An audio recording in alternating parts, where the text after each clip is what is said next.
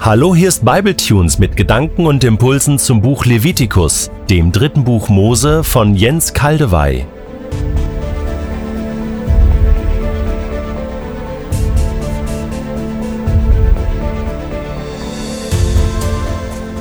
Ich lese in der Übersetzung Hoffnung für alle Levitikus 23, die Verse 1 bis 4. Der Herr befahl Mose, den Israeliten Folgendes weiterzusagen. Dies sind die heiligen Feste, an denen sich das ganze Volk zu meiner Ehre versammeln soll. Sechs Tage sollt ihr arbeiten, aber der siebte Tag ist ein ganz besonderer Ruhetag. Dann sollt ihr euch zum Gottesdienst versammeln. Es ist der Sabbat, der mir, dem Herrn, geweiht ist. An diesem Tag dürft ihr keinerlei Arbeit verrichten, wo immer ihr auch wohnt. Auch an den folgenden Festen, die ihr einmal im Jahr zu meiner Ehre feiert, sollt ihr zu einer heiligen Versammlung zusammenkommen. Wir treten jetzt bei Levitikus 23 ein in einen reich bebilderten und kostbar möblierten Raum unseres Buches, in dem wir uns mehrere Episoden lang aufhalten werden.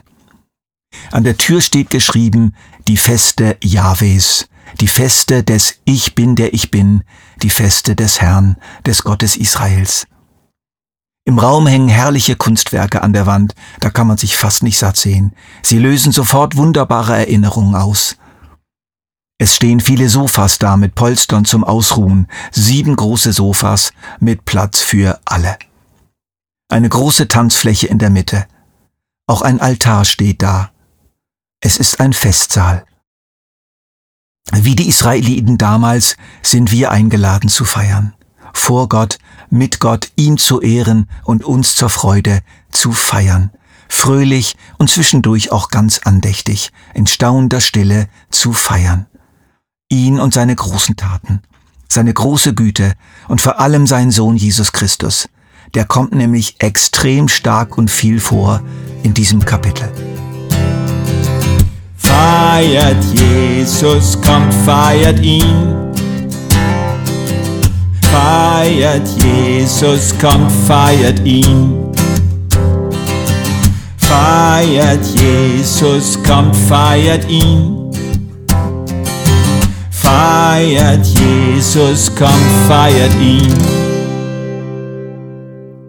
Ja, diese etwas unprofessionelle Gesangseinlage musste sein denn es geht wirklich um die Einladung zum Feiern, zum Feiern unseres Herrn.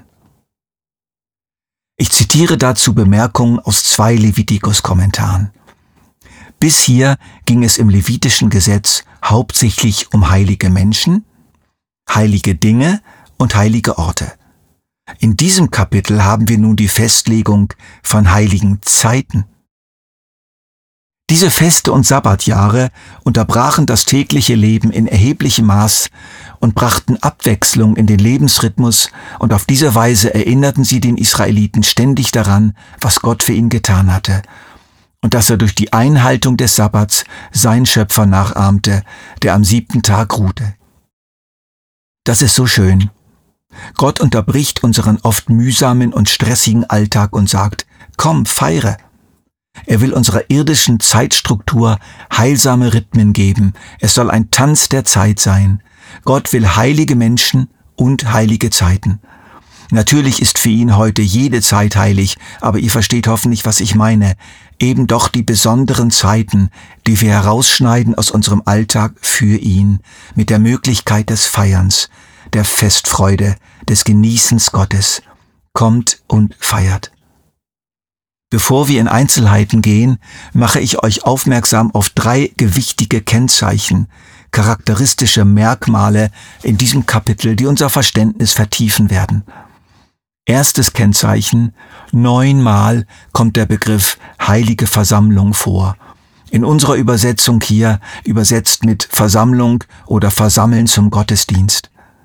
Wir wollen uns das sagen lassen, Gott will, dass wir nicht nur für uns alleine feiern, sondern gerade auch mit anderen, mit anderen Christen, seien es weniger oder viele. Wo zwei oder drei in meinem Namen versammelt sind, da bin ich mitten unter ihnen. Zweites Kennzeichen. Achtmal kommt die Aufforderung vor, nicht wie sonst zu arbeiten, auf die Verrichtung der alltäglichen Arbeiten zu verzichten. Das spielt also eine recht große Rolle. Setzt euch auf die Sofas im Festsaal und ruht euch aus und schaut und genießt. Alle Arbeitsgeräte und Sorgen gebt an der Tür ab. Ihr braucht sie nicht und ihr könnt es euch leisten zu feiern. Denn ich sorge für euch, ich selbst lade euch ein, es wird nicht zu eurem Schaden sein, sondern zu eurer Freude. In die sieben Feste nach dem Grundfest, dem Sabbat, dem Ruhetag, sind sieben Tage enthalten, an denen man nicht arbeiten sollte. Lieber Hörer, es ist wichtig, immer wieder in unserem körperlichen und geistlichen Leben auszuruhen, unseren Arbeitsstress, aber auch unseren frommen Stress loszulassen, unser ganzes religiöses Bemühen und einfach nur zu empfangen sich einfach nur zu freuen über das gewaltige, umfassende Erlösungswerk Christi. Es ist vollbracht. Es ist vollbracht. Daran erinnern uns die Feste. Drittes Kennzeichen.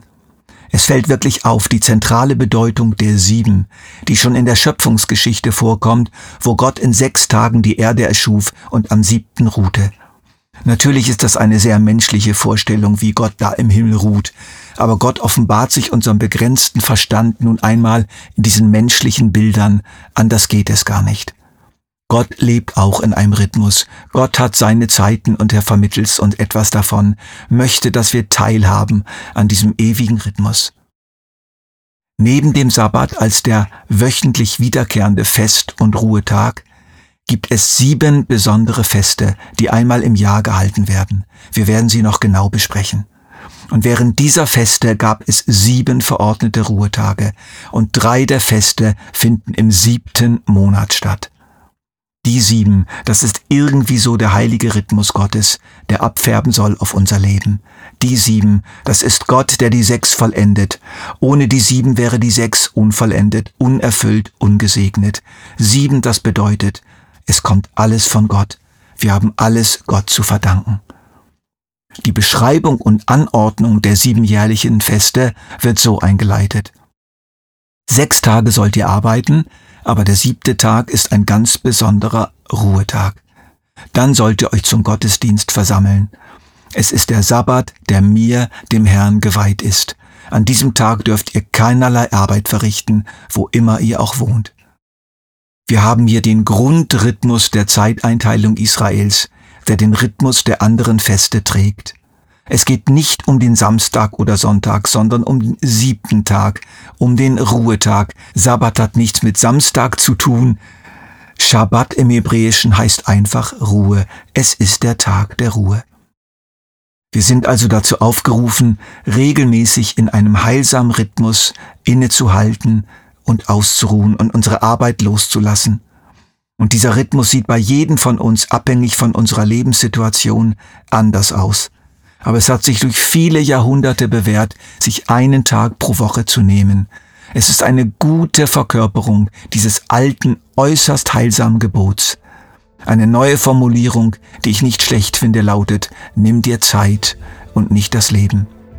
Das regelmäßige Halten einer echten Ruhezeit am Tag, in der Woche, im Jahr fördert den Fluss des Lebens Gottes in unserem Leben.